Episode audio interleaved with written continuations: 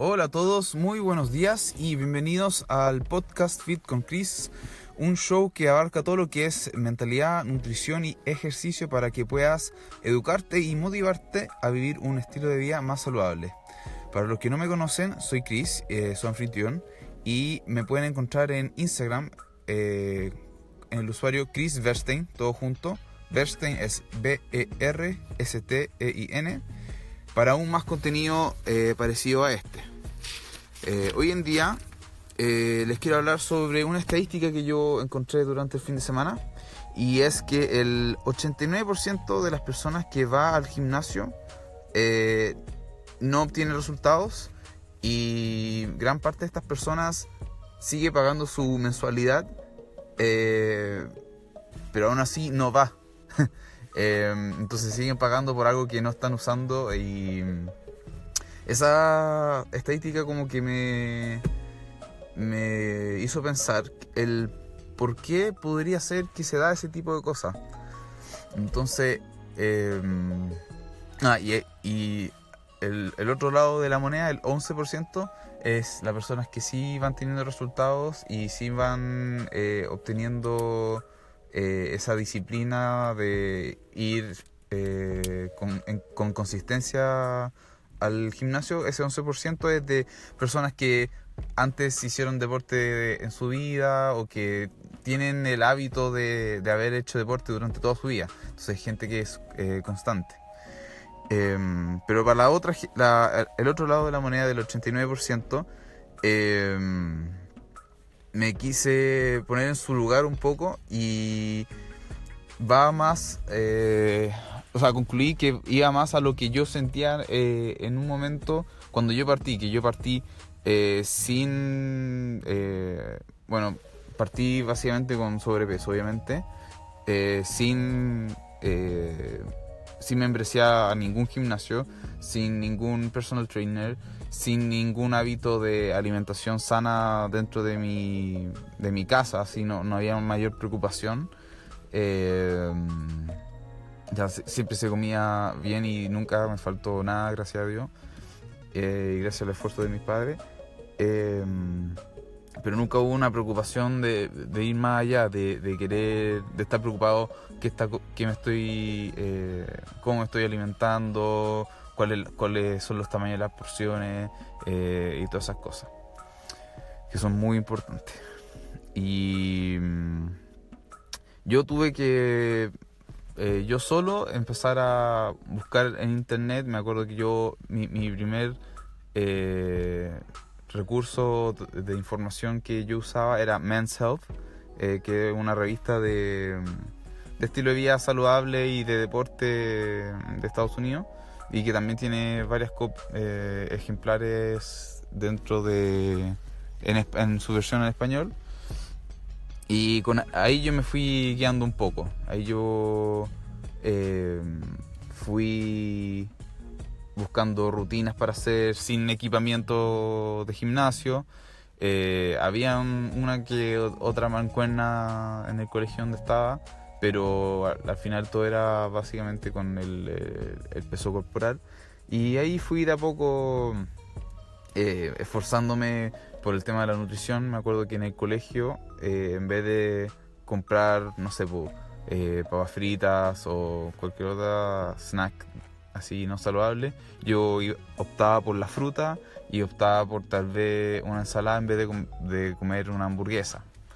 si es que estaba la opción de, de comprar cosas ese día en vez de llevarse cosas de la casa. Em, entonces ese, ese fue como el, el, cambio que yo tuve ya a los, alrededor de los 15 años, 16 años, yo ya, ya me, había buscado eh, en una, de una fuente confiable todas las cosas que yo iba necesitando. Y ahí es cuando yo me fui guiando. Em, y empecé a crear estos hábitos que eran más sostenibles en el tiempo y empecé a entender de que siempre tiene que haber una continuidad de, mejora constante. Eh, porque uno cuando va avanzando y termina cierto plan, eh, uno puede empezar a preguntarse, y, bueno, ¿y ahora qué? Ya terminaron las 12 semanas de la rutina que iba a hacer o de la dieta, que yo nunca recomiendo que hagan dieta, sino que hagan cambios de hábito, que son mucho más sostenibles, porque si vas a estar comiendo pura ensalada y pollo durante toda tu vida, eh, sin ningún tipo de aliño diferente o verduras diferentes o cambiando el pollo por otras cosas, bueno, obviamente eso eh, esta es un es una receta para no, no, querer seguir haciéndolo nunca más. ¿ah? Eh, tiene que siempre haber algún tipo de cambio por ahí eh, para hacer las cosas más interesantes y ir variando. Y otra cosa que empecé a, darme cuenta es que yo iba agendando ese tiempo para trabajar en, en, mi estado físico y en mi salud, yo lo iba agendando, yo iba... Y ahora, ahora que estoy más grande me, voy dando cuenta, pero yo en verdad me agendaba tiempo para decir, ya, bueno, cuando estoy en la clase de educación física, yo voy a aprovechar ese tiempo para en verdad trabajar en, en, en, mejorarme eh, cada vez más y más. Por ejemplo, cuando había que correr la, la milla, que es como 1.6 kilómetros, eh, yo esforzaba, me esforzaba eh, siempre por ir bajando cada vez más y más y más y más el tiempo. Eh, y era una cosa que me costaba muchísimo porque andaba medio asmático en ese entonces, no tenía eh, bueno, mi cambio de estado físico está recién cambiando, también eh, soy muy alérgico, entonces el tema de la respiración para el cardio siempre me ha, costado muchísimo. Y, pero hay, hay, que, hay que aprender a, a, adaptarse y, trabajar eh, alrededor de, esa, de ese punto débil que uno tiene. Uno tiene que seguir empujándolo nomás. Y entonces como para mm, hacer eh, un tema de conclusión, eh, la, gente tal vez de ese 89% eh, tiene que darse cuenta de que esto tiene que ser más que nada para toda la vida, no tal vez no con la misma intensidad que uno va a tener a los 20 años, obviamente va a ser muy distinta a los 80 o a los 60 siempre va a ir cambiando, pero eh, la preocupación de agendar tiempo para eh, la salud de uno tiene que estar presente. Por ejemplo, yo ahora, eh, a principio de año me dije que el mínimo de tiempo que yo le voy a dedicar a hacer ejercicio va a ser 20 minutos. Yo sea, sea, un, sea un descanso activo, como una caminata de 20 minutos o un trote de 20 minutos. Eh, sí o sí, durante el día tengo que dedicarle por lo menos 20 minutos. O sea, si no tengo mínimo 20 minutos dedicados para mí, para mi salud, o sea, eh, hay que preocuparse de, muchas otras cosas más porque significa que no tengo tiempo para mí, no tengo tiempo estoy dedicándole demasiado tiempo a los demás y estoy dedicándole demasiado poco tiempo a mí, a mi salud, etc. entonces entre mínimo 20 minutos y máximo 90 minutos. No quiero pasar más de... Y 90 minutos es, eh, bueno, la sesión de pesas, más eh, elongación, más eh, un poco de cardio al final. Así, máximo 90 minutos metido dentro del gimnasio no, no quiero pasar porque también quiero hacer otras cosas. Quiero llegar a mi casa para poder comer con mi familia, quiero, o sea, la, mayor veces que pueda, quiero poder, no sé, pues escuchar algún podcast de otro interés que, que pueda tener, o alguna entrevista, o dormir más, etcétera. Son otras, son, hay muchas otras cosas que yo quiero lograr hacer eh, y encuentro que eh, pasar más de 90 minutos ya eh, dentro del gimnasio, para mí, opinión, es demasiado. Y si estás pasando más tiempo de eso, conviene mucho más aumentar tu intensidad del entrenamiento, acortar el tiempo de ese entrenamiento y poder llegar tranquilo a la casa antes, no estar esclavizado de esa forma. No sé si se entiende. Eh, entonces mi conclusión para este podcast es que para que no sean parte de ese alto porcentaje de personas que no tienen esa como consistencia y que, y que puedan hacer ese cambio al final para que la salud y, el estado físico perdure lo mejor posible y que el estilo de vida sea en efecto un estilo de vida que pueda perdurar durante el tiempo, es que tienen que agendarse esos tiempos eh, durante su día para eh, y durante su semana para eh, tener efectos positivos en el objetivo que sería lograr una vida más sana. Tienen que decir, ya, yo mínimo tengo tanto, voy a dedicarle tanto tiempo eh, cada día a mi salud, sea tanto en pesas o eh, rutina en la casa o salir a trotar, caminar, etc. Em, ojalá que mientras menos tiempo eh, tengan, si tienen que hacer algo en la casa, que sea lo más intenso posible para que para, en verdad aprovechar esos 20 minutitos.